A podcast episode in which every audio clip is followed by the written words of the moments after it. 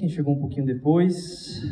Ah, Para você que tem, tem estado nos acompanhando, vamos para mais um passo, né? Para você que está chegando hoje aí, ou, ou que não estava aqui na igreja durante esses dias, a gente tem tido um tempo ah, com a série chamada Cine. É por isso que a gente está com tudo isso aqui na frente. E a gente tem utilizado daquilo que é que são as histórias que estão sendo contadas, que inspiram nossa vida de várias formas. Ah, para você ver o tanto que contação de história dá dinheiro, né? Cinema é uma contação de história com muito dinheiro por trás.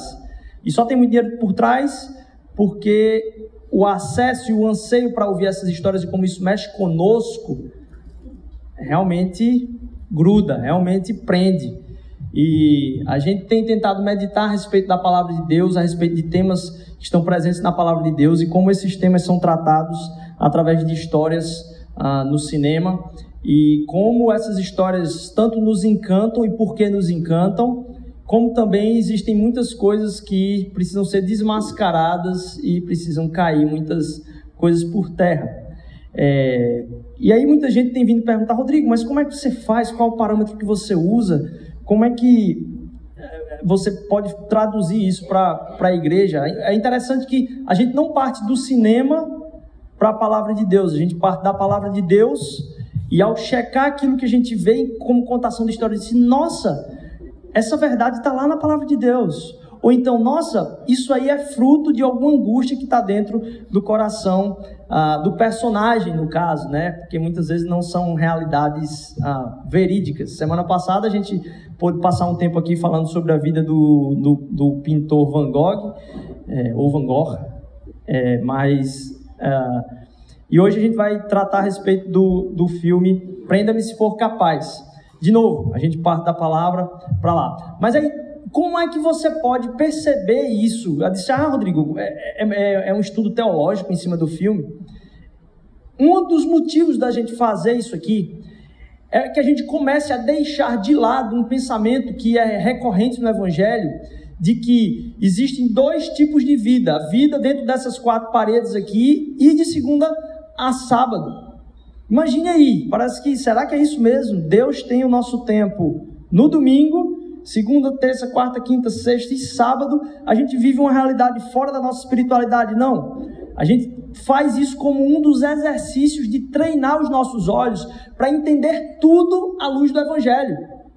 Porque lá em Colossenses capítulo 1 vai dizer que em Cristo está a plenitude de todas as coisas. Todas as coisas se resumem na história e na realidade do Deus que se encarnou para nos salvar. E a gente ter esse exercício constante faz com que a gente comece a enxergar esses filmes e olha para as histórias dos personagens dentro do filme e diz qual o ambiente que isso está sendo contado, qual o contexto. Se a gente fosse fazer um, um, uma parte teológica, como a gente vai analisar a palavra de Deus, em que contexto isso foi falado, quem é a pessoa e qual a história da pessoa do qual essa história faz parte aí. É, por quê e quais são as angústias que ela vive qual é a resposta que ela dá às angústias que permeiam a sua mentalidade? Como isso pode ser reverberado à luz da palavra de Deus e como isso é uma armadilha e é, normalmente é colocada na própria história a armadilha de não ter vivenciado aquilo que é a palavra de Deus. Em todas as histórias a gente consegue perceber, a gente já falou isso aqui em outros domingos, em, em, na outra série, a gente consegue perceber a semente da redenção em todas as histórias e do anseio pela redenção em todas as histórias. E hoje ela fala de uma forma mais gritante a, a respeito disso aí. Só para eu ter uma ideia aqui, quem assistiu Prenda-me se for capaz já? É um filme antigo, é um filme que não é novo esse, certo? É, semana passada a gente nem tratou tanto do filme, a gente falou mais da história do pintor, do artista, uh, mas hoje a gente vai realmente se aprofundar aqui um pouco na história, tanto do filme, como também ver alguns vídeos. Então eu quero tentar deixar hoje, porque é muito conteúdo, o mais simples possível. Então, primeiro, essa é a, a, o motivo do que a gente está fazendo, é isso que a gente tem encaminhado aqui, e a gente vai com isso até o início de agosto aí, tem mais três domingos. Eu não falei na hora dos avisos, mas após o culto aqui, a gente vai e assiste o filme que teoricamente seria na próxima semana. Próxima semana é Missão Impossível. Só que a gente vai falar a respeito não de um filme específico, mas da, do, do, da trajetória e da jornada dos Missão Impossível. Eu comecei a fazer a maratona lá em casa com a minha esposa, a gente está lá desde o 1, pegando todos eles. Ah, e é interessante porque o Missão Impossível, uma semana depois do dia da pregação aqui, vai haver o lançamento do novo. Então esse que está lá vai ser uma semana depois. Então a gente vai depois aqui ver o, o, esse, o, o último agora e aí semana que vem a gente fala e é interessante talvez você juntar o seu pequeno grupo aí para ir junto assistir o próximo, já que a gente vai estar tá vendo um que é antes. Fique ah, bem ah, ah, à vontade de, de, de, bolar essa, essa caravana aí para o cinema e também de convidar quem não está no seu pequeno grupo, certo? Não precisa ser restrito ao seu pequeno grupo não, tá bom? Ah, então vamos lá. É, antes de, de, a gente ir para a história do filme, eu queria que a gente meditasse um pouco nessa, nesse texto aqui. O objetivo desta instrução é o amor que procede de um coração puro, de uma boa consciência e de uma fé sincera.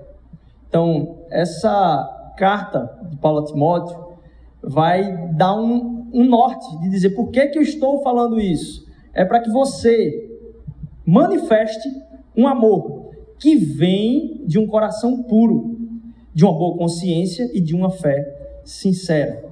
E falar de coração puro é muito difícil, porque quem é que tem um coração puro? Talvez é isso que a gente vai tentar mergulhar aqui hoje, mas eu queria orar com vocês nesse instante. Senhor Deus, eu te, te agradeço, Senhor Deus, por a gente estar aqui reunido enquanto família. Obrigado porque o Senhor é um Pai amoroso. Obrigado porque Tu nos resgata cada dia, Senhor Deus, e a gente ah, busca, Senhor Deus, lugares distantes do Senhor mas o teu amor não falha, Pai. Tu és aquele que tem manifestado o teu amor incessantemente nas nossas vidas, Senhor Deus. Há tempos de pausa na nossa vida, Senhor Deus, há tempos de reclusão, Pai, mas tu sempre vem, vens ao nosso resgate. Muito obrigado por isso, Senhor Deus.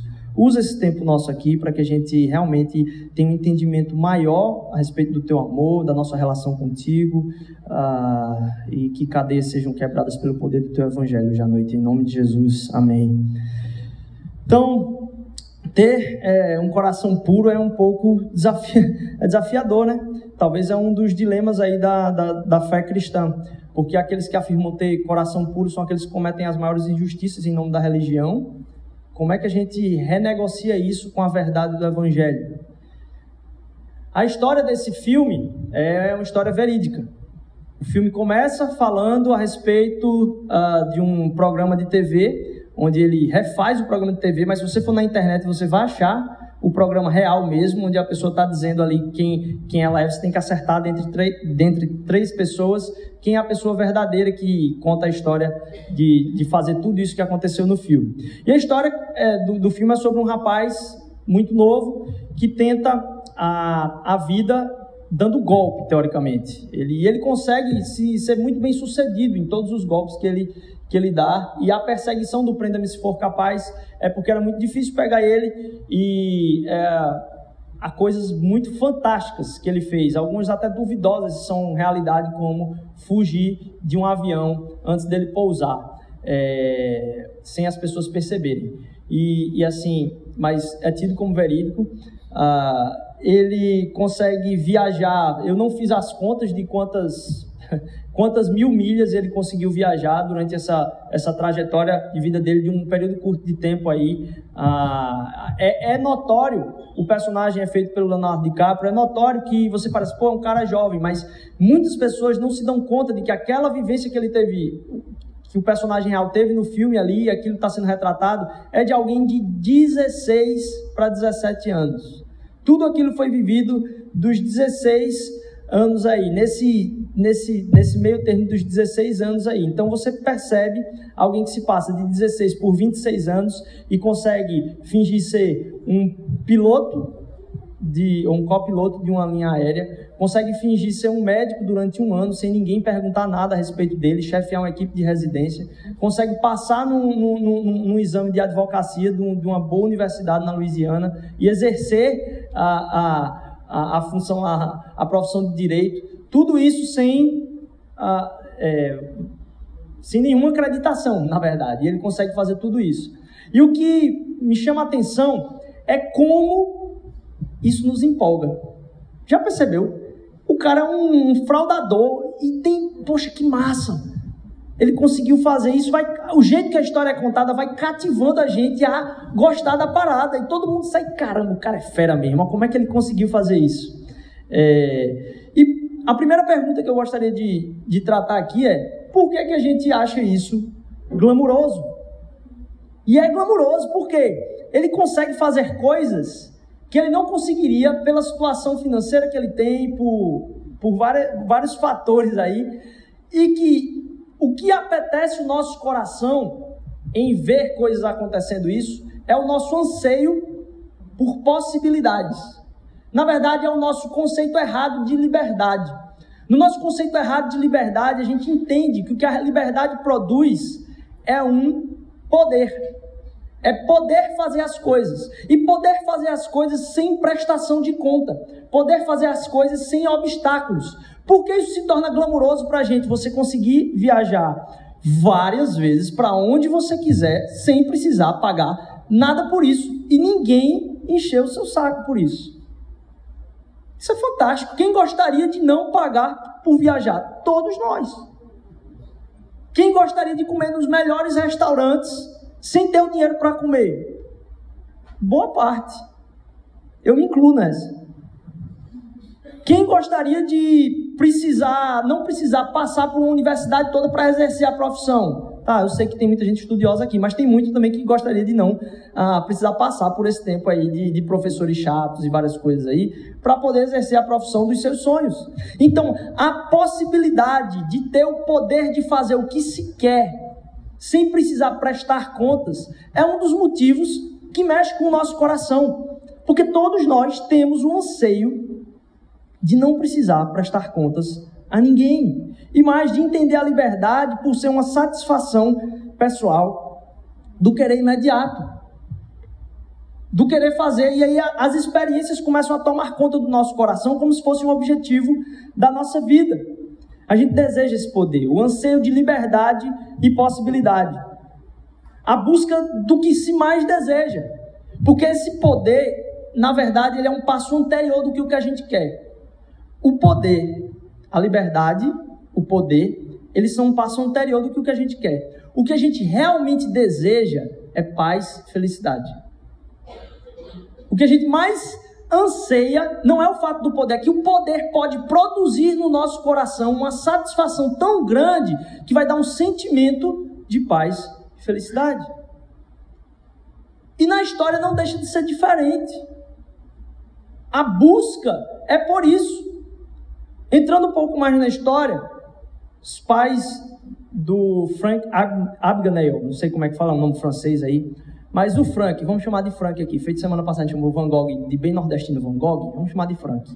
É, o Frank, ele, ah, ele tinha uma família boa, amava os seus pais, tinha tudo em casa. O pai foi pego pelo fisco americano, e aí começou a entrar em maus lençóis. Os negócios do pai acabaram por definhar e ah, ele é, teve um problema muito grande dentro da sua família, não só financeiro, mas agora o casamento dos pais passam por uma dificuldade. Os pais decidem se separar de uma forma tão louca que era assim: ele estava voltando, no, não me lembro se da faculdade ou do colégio, do high school, lá nos Estados Unidos, ele estava voltando do ensino médio. E aí alguém entrou na, no, no, colégio e disse assim: Ó, oh, vou precisar falar com você, preciso que você venha aqui. É uma coisa séria. O cara levou ele no carro para casa, quando ele chegou em casa já estava o juiz dizendo assim, resumindo, perguntando para ele, com quem que você vai querer ficar? Com seu pai com a sua mãe. E ele não sabia nem que estavam se separando. Naquele momento ali ele decide, ó, deixa eu parar para pensar aqui. Ele vai para a sala e da sala ele zarpa nunca mais reaparece pela, por essa tensão que é gerada naquele momento. Toda busca se torna por um, por felicidade e paz. Como seria bom não prestar contas para a gente? E se a gente puder fazer o que a hora que a gente quer, tal, ou fazer qualquer coisa a hora que a gente quer, talvez a gente fizesse várias profissões, talvez a gente tivesse morado em vários países, talvez a gente tivesse várias outras coisas aí que hoje não são nosso dia a dia. Mas é interessante para mim que o que acontece é a partir desse, desse tempo muito drástico na família dele, do, da separação. Mas antes disso, quando o pai dele era bem sucedido, havia uma mensagem que durante o filme todo ela é passada. Como se fosse um certo tipo de evangelho. E esse evangelho ele é repetido várias vezes.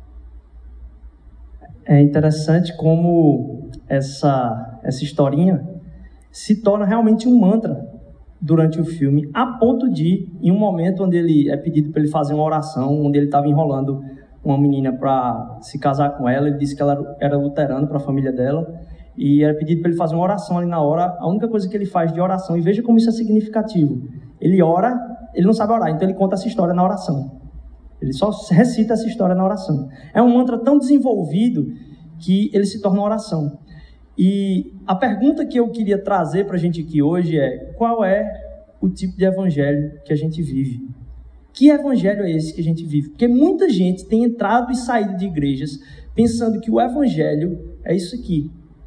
Se eu me esforçar bastante, se eu for perseverante, Deus pode me permitir o acesso à sua presença. Deus pode abrir espaço para que eu chegue perto dele. Se eu for muito fiel, eu conseguirei. Não, por causa da fidelidade de Cristo Jesus na cruz, é que eu tenho acesso a Deus. E a gente pode imaginar que não ser fiel e não ser cristão, então, é quebrar as leis de Deus. Isso pode ser verdade, mas eu gosto muito do, assim, do, do esquema do, do, do que muitos conhecem aqui do Dr. Tim Keller, Timothy Keller, onde ele, ele, ele usa uma frase muito interessante. Você pode fugir de Deus quebrando todas as suas regras, ou quebrando suas regras, e você pode fugir de Deus cumprindo todas as regras. De uma forma, você quebrando as regras, você se esquiva e você pensa: eu não devo nada a Deus. E você foge da presença e da relação com Ele. Da outra forma, quando você cumpre todas as promessas, isso pode, isso pode gerar no seu coração. E quando você começa a se orgulhar disso, significa que isso já foi gerado no seu coração. Ao invés de você pensar disso, eu não devo nada a Deus, você começa a pensar, Deus me deve todas as coisas. Porque eu sou fiel o suficiente para que Ele tenha a resposta da qual a minha expectativa foi colocada. Então, como a gente falou agora há pouco a respeito de oferta, você oferta e diz, Deus tem que me responder. A quem Deus deve? A quem Deus deve? Deus não deve nada a ninguém. Então a gente pode fugir de Deus, quebrando todas as suas leis ou cumprindo todas as suas leis. O que importa é a forma que a gente, como a gente entende que a nossa presença é tida. O quanto foi custoso para que a gente fosse aceito na presença de Deus e por que a gente está ali? Porque a gente está diante do nosso Senhor Jesus Cristo todos os dias por causa da sua misericórdia. Não porque a gente nadou muito e o pote de leite ali virou margarina. Isso tem feito as pessoas confundirem a possibilidade da religião e colocar o evangelho dizendo: Poxa, mas por que, que o evangelho não é mais uma religião dentre todas as outras que existe? Gente tem falado aqui que o evangelho é assim, a sobreposição de todas as religiões. O evangelho é a subversão, eu podia colocar assim, o evangelho é a subversão de todas as religiões. Porque todo esforço religioso, normalmente, ele é dado em função de conseguir chegar perto de Deus. E a gente tem repetido várias vezes que o evangelho é Deus chegando próximo a nós. Foi Deus encarnado. Não há uma busca do que eu vou fazer para que ele me aceite, mas ele me aceitou, por isso eu o adoro. Mais do que isso, essa subversão da religião que é representada no evangelho, ela é encontrada porque diante de Deus, todos nós somos iguais. O nosso olhar para o outro então começa a mudar, porque o outro, na sua fraqueza, é igual a mim por causa da minha própria fraqueza diante de Deus, e o preço foi pago igualmente. Porque se eu colocar o evangelho como sendo esse esforço, percebam que bastava um alguém descobrir alguma coisa parecida, digamos que houvesse um outro mestre famoso tão representativo quanto Jesus e acharam arqueologicamente lá que outra pessoa tem escritos semelhantes e sei lá o que. A importância de Jesus Cristo não foi só por aquilo que ele falou ou aquilo que ele ensinou, mas quem ele era. A confiança do Evangelho é que Jesus Cristo era o próprio Deus.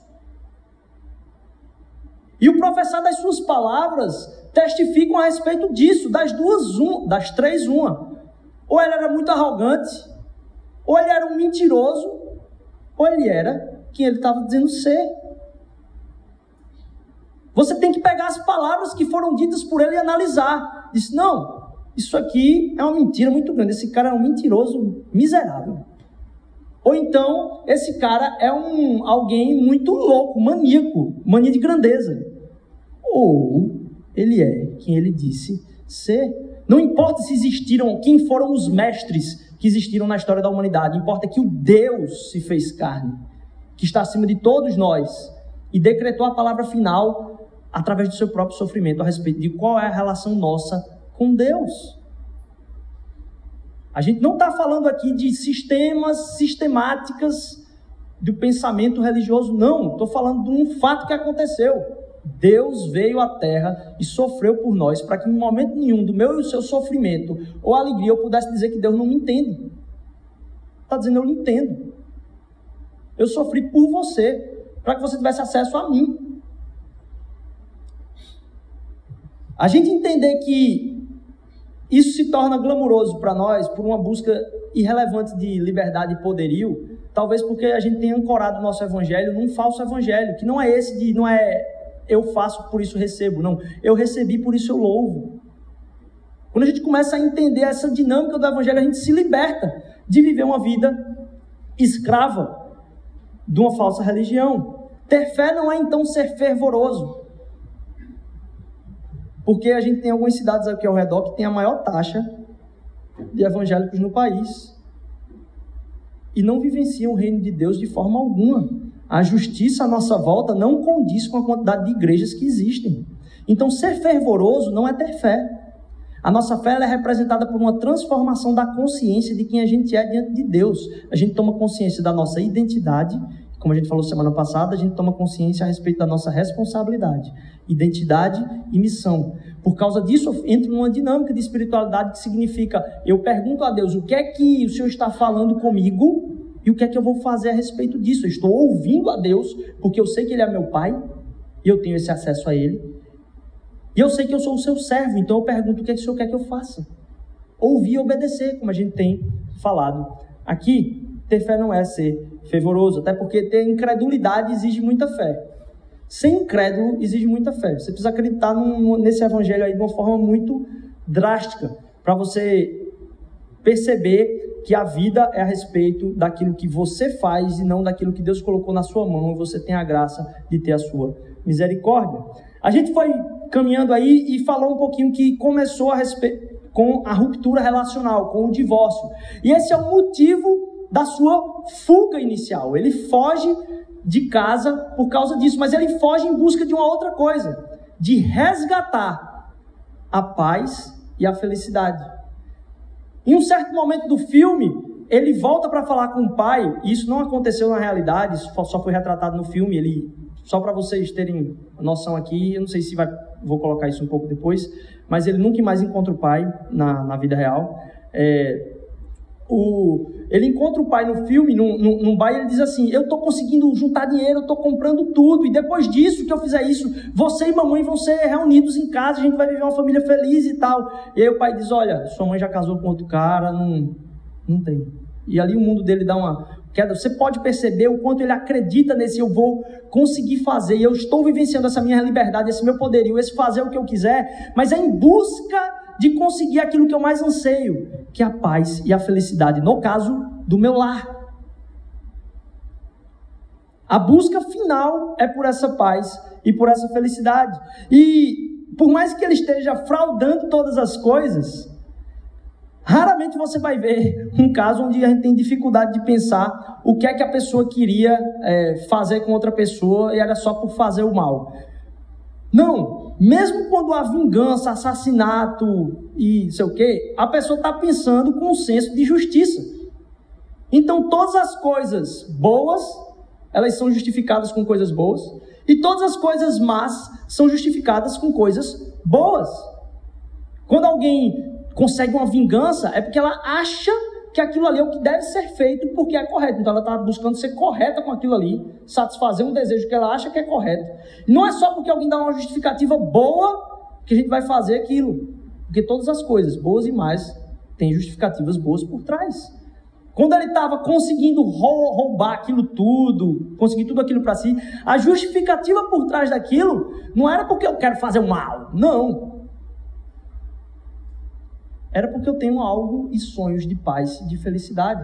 Então, percebe como no cinema e nas histórias da vida, o sonho de paz e felicidade leva pessoas por caminhos que podem ser bons ou podem ser de destruição. O que a gente vem tratar aqui, é por isso que a gente fundamenta na palavra, é qual é o fundamento disso, qual é a dinâmica, qual é o evangelho que está por trás disso, qual é a história na qual ela mais acredita e repete como um mantra, como a história do ratinho ali, que vai guiar a vida. Dizer, poxa, se eu conseguir terminar o meu mestrado e doutorado, aí eu vou ser uma pessoa importante diante dos meus amigos. Opa! Percebe como a minha aceitação última, aquilo que é o mais diante de mim, vai ser lutado a toda prova, aquilo ali é colocado como um Deus para a nossa vida. Ele quer ter dinheiro o suficiente para ter a paz e felicidade diante dos seus pais e do divórcio dos seus pais. A gente começa a, a ver então que as nossas próprias buscas de felicidade e paz quando não estão ancoradas numa aceitação já plena em Deus, podem nos colocar numa insegurança e medo.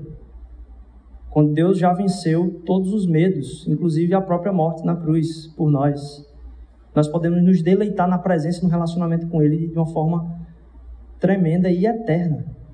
Queria ler com vocês o versículo que está lá em Salmo 51, no Salmo 51, um, um salmo muito famoso, e a gente vai ler do 1 ao 12, e depois um outro salmo do 1 ao 12 também. No Salmo 51, do 1 ao 12, vai dizer o seguinte: Tem misericórdia de mim, ó Deus, por teu amor, por tua grande compaixão, apaga as minhas transgressões. Lava-me de toda a minha culpa e purifica-me, purifica-me do meu pecado. Pois eu mesmo reconheço as minhas transgressões e o meu pecado sempre me persegue. O meu pecado sempre me persegue. Contra ti, só contra ti pequei e fiz o que tu reprovas, de modo que justa é a tua sentença e tens razão de condenar-me. Sei que sou pecador desde que nasci, sim, desde que me concedeu minha mãe. Sei que desejas a verdade no íntimo e no coração me ensinas a sabedoria. Purifica-me com isso, eu purificarei puro. Lava-me e mais branco do que a neve serei. Faze-me ouvir de novo júbilo de alegria, e os, no... e os ossos que esmagaste exultarão. Esconde o rosto dos meus pecados e apaga todas as minhas iniquidades. Cria em mim um coração puro, ó Deus, e renova dentro de mim um espírito estável. Esconde, vou, vou voltar, certo? Esconde o, o rosto dos meus pecados e apaga todas as minhas iniquidades. Olha esse clamor. Esse clamor é respondido através da cruz de Cristo Jesus por nós. Esconde teu rosto. Mas na verdade, Deus não só fez esconder o rosto. Alguém sofreu o esconder o rosto, não da vergonha, não das iniquidades. Mas alguém sofreu o esconder o rosto de si. A morte de Jesus Cristo não é simplesmente um sofrimento ali. Na morte de Cristo Jesus, o relacionamento que a gente tem em satisfação com Deus hoje Jesus Cristo na cruz, Deus escondeu a sua face de Cristo Jesus. Ele sofreu o esconder a face de Deus não da vergonha, não das iniquidades, não. Deus olhou para mim e a sua iniquidade em Cristo Jesus. Porque ele olhou em Cristo Jesus e Cristo Jesus sofreu o abandono, ele diz: Pai, por que me abandonaste? É que eu e você podemos chegar diante de Deus. Deus diz: Eu vou esconder minha face diante das suas iniquidades, porque alguém sofreu isso por você. Crie em mim então um coração puro, e é dessa forma que o nosso coração é purificado pela purificação do sangue de Cristo Jesus, e renova dentro de mim um espírito estável. Não me expulses da tua presença, nem tires de mim o teu Santo Espírito. Devolve-me a alegria da tua salvação e sustenta-me com o espírito pronto a obedecer. Que clamor, que clamor. E aí ele começa a fuga. É interessante que esse salmo diz: Os meus pecados me perseguem. E a gente costuma fugir de Deus de várias formas. E é interessante porque o filme inteiro é uma perseguição. Alguém tentando fugir da justiça. Mas no nosso relacionamento com Deus parece que a gente foge de diversas formas. Por causa do pecado que nos persegue, a gente ainda acha que o pecado está correndo atrás de nós e não que ele foi morto na cruz por Jesus Cristo. Mas a gente foge de Deus por diversas questões e a gente foge uns dos outros. Com muitas pessoas, o próprio Frank se convence de que ele pode restaurar os seus relacionamentos quebrados, fugindo e seguindo o seu próprio caminho. E pode ser que a gente não fuja tão dramaticamente como é no filme, mas a gente foge de Deus assumindo que a melhor maneira de cuidar da nossa vida é através das nossas próprias conquistas. Isso acaba se tornando melhor do que ter um relacionamento com Ele, porque ter um relacionamento com Ele vai nos confrontar com as nossas vergonhas e a gente se mantém distante dele o mais afastado possível ou a gente tenta se limpar para chegar perto dele, quando é ele que limpa o nosso próprio coração. A gente tenta se tornar ou fugir de Deus porque não quer nada com ele, ou porque a gente quer dar um tempo, porque acha que para estar diante de Deus a gente precisa se apresentar respeitável. E é engraçado que a gente parece que a igreja tem todo um, um código de conduta, um código de vestimenta. E aí minha esposa, antes de eu vir para cá, disse: Rapaz, por que você vai tão arrumado hoje?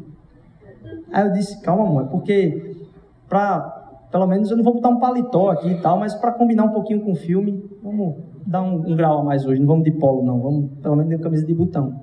Mas parece que a gente precisa se apresentar respeitável na relação. E quantas vezes, talvez muitos de vocês já passaram por igreja, a gente vive dentro da igreja com medo do que as outras pessoas vão achar de nós. Quando era para todo mundo se achar o pior possível e só se confiando na graça de Cristo Jesus e ter um olhar de graça para todos nós. Não comparando roupa, não comparando vestimenta, não comparando a, a, a, é, a caminhada lá fora se é num código de conduta tal.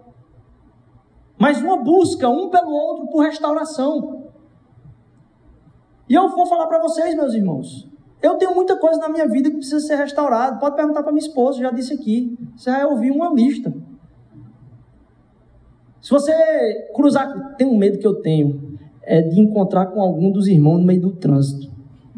Eu já disse, rapaz, já pensou se eu xingar alguém aqui? E o cabo, oh, pastor, eu disse, tá bom demais para você. Isso eu preciso de restauração.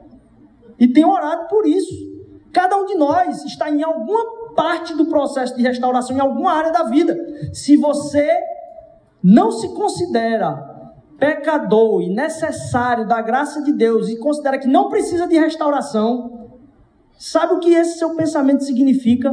Você jogou Jesus na lixeira. Porque você não precisa dele. Você é o seu próprio Salvador. Você é o ratinho que consegue sair aí uh, do leite fazendo a manteiga, de tanto rodar e se esforçar. Todos nós estamos nessa caminhada de restauração. Como é que a gente se enxerga nessa caminhada de restauração? Porque momentos da vida todos nós estamos fugindo de Deus e fugindo uns dos outros por não acreditar na graça do nosso Senhor Jesus Cristo, na sua misericórdia que nos coloca como uns. Um. Iguais perante, perante Deus. Acreditar nisso é libertador e nos coloca na caminhada de restauração. E não é acreditar nisso, opa, acreditei. Não, a nossa mente volta a funcionar da maneira antiga. Quem imaginar, eu preciso fazer para ser. O diabo ensinou a gente a pensar no amanhã, a pensar o evangelho, a religião no amanhã. O que é que eu vou conseguir se eu fizer? E não o que é que Cristo já fez por mim e eu não preciso mais. Sou liberto. Vou caminhar essa caminhada de restauração, de me aproximar de Deus, de, como a gente falou na outra série aqui, ter um dia a dia de me arrepender e ter fé o tempo todo, pelo que Jesus fez por mim, não porque Ele vai fazer por mim se eu fizer isso. Por eu acreditar que aquilo foi não só um amor tão grande nele, porque você pode imaginar que, ah, tanto faz então, ele me amou, morreu. Você não entendeu o que foi aquilo se você diz tanto faz para isso. Você não entendeu o custo daquilo por você. E você não entendeu a sua própria vida pecaminosa. Então, se entender nesse processo é fundamental. A gente acaba fugindo uns dos outros também e acaba decidindo talvez viver nossa própria vida sem a presença de outras pessoas que estão no mesmo nível de nosso de relação com Deus para nos, nos ajudar nessa relação com o Pai. E tentar, através das suas próprias forças, te coloca mais distante de Deus ainda. Entender a restauração dessa forma tem um outro problema que a gente acaba afugentando outros de Deus, porque a gente não traduz o que é o Evangelho. Não é o Evangelho da graça, é o Evangelho do esforço do rato. O Evangelho do nosso Senhor Jesus Cristo é um Evangelho de restauração contínua, é o Evangelho da graça, é o Evangelho da misericórdia. Não é um Evangelho leve, é um Evangelho pesado com um fardo leve. No Evangelho não tem mamata, mas tem alegria plena e leveza de vida. Não dá para se viver o Evangelho com um fardo pesado. Porque o fardo de Jesus Cristo é leve. Mas ele é confrontador ao extremo. Olha que paradoxo. Que a gente vive na presença de Deus em adoração a Ele, ao que Ele fez, e meditando nisso o tempo todo, a gente vai sendo liberto das nossas próprias expectativas e carências. A gente pensa, eu não consigo deixar aquilo. Você é carente disso. E ao caminhar com Deus é aos poucos, não é loucamente, não. Aos poucos Deus vai te tirando das carências e restaurando as expectativas para ter as expectativas no relacionamento com Ele. Como no filme, nossa relação com Deus muitas vezes funciona como prenda se for capaz. A gente acha que Deus está perseguindo a gente. E se a gente sair da linha, já era. Isso seria verdade se não fosse a cruz. Esse já era aconteceu com Cristo Jesus, para que a gente pudesse viver tropeçando e tendo a misericórdia de Cristo Jesus restaurada no dia seguinte. E a gente se levanta de novo e busca Ele de novo, e tropeça de novo em outra coisa, e no dia seguinte Ele restaura. Passaram o tempo todo fugindo. Essa mentalidade de que Ele está atrás de mim, e a hora que eu vacilar, ele vai me pegar. Eu pergunto: você está fugindo de quê? Por que, é que você está fugindo de Cristo Jesus? Por que, é que você tem se comportado dessa forma? Por que, é que você tem usado as pessoas para o seu próprio prazer?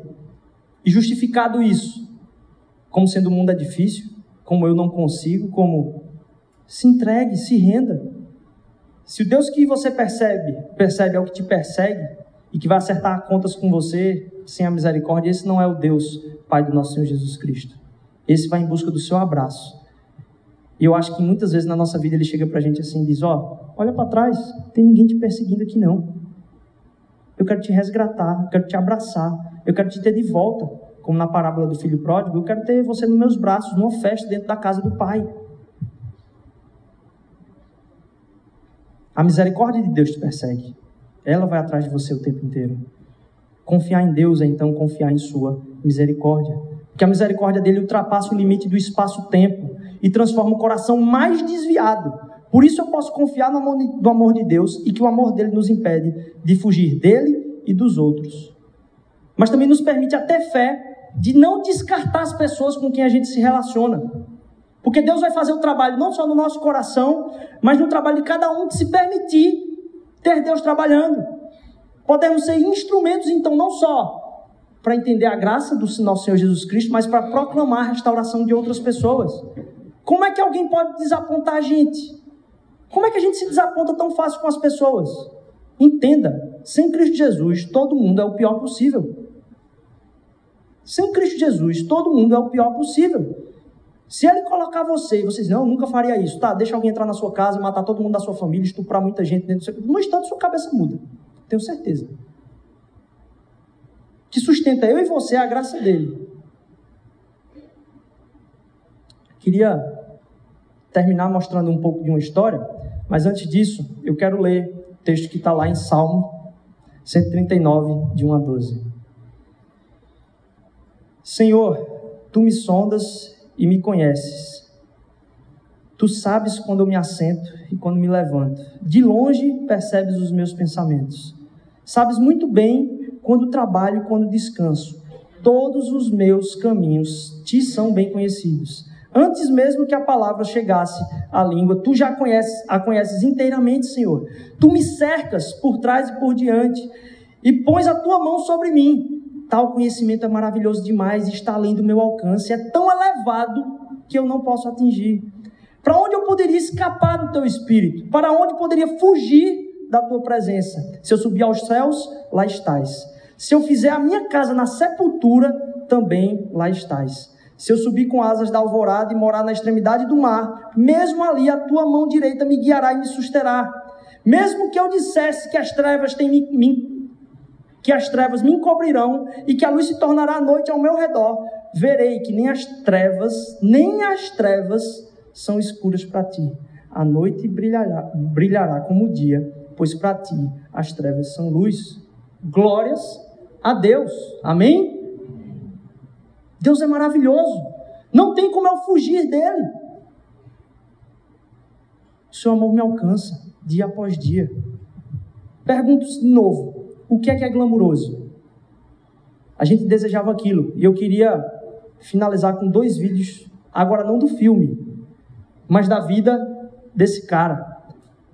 Esse filme é a respeito de uma história verdadeira.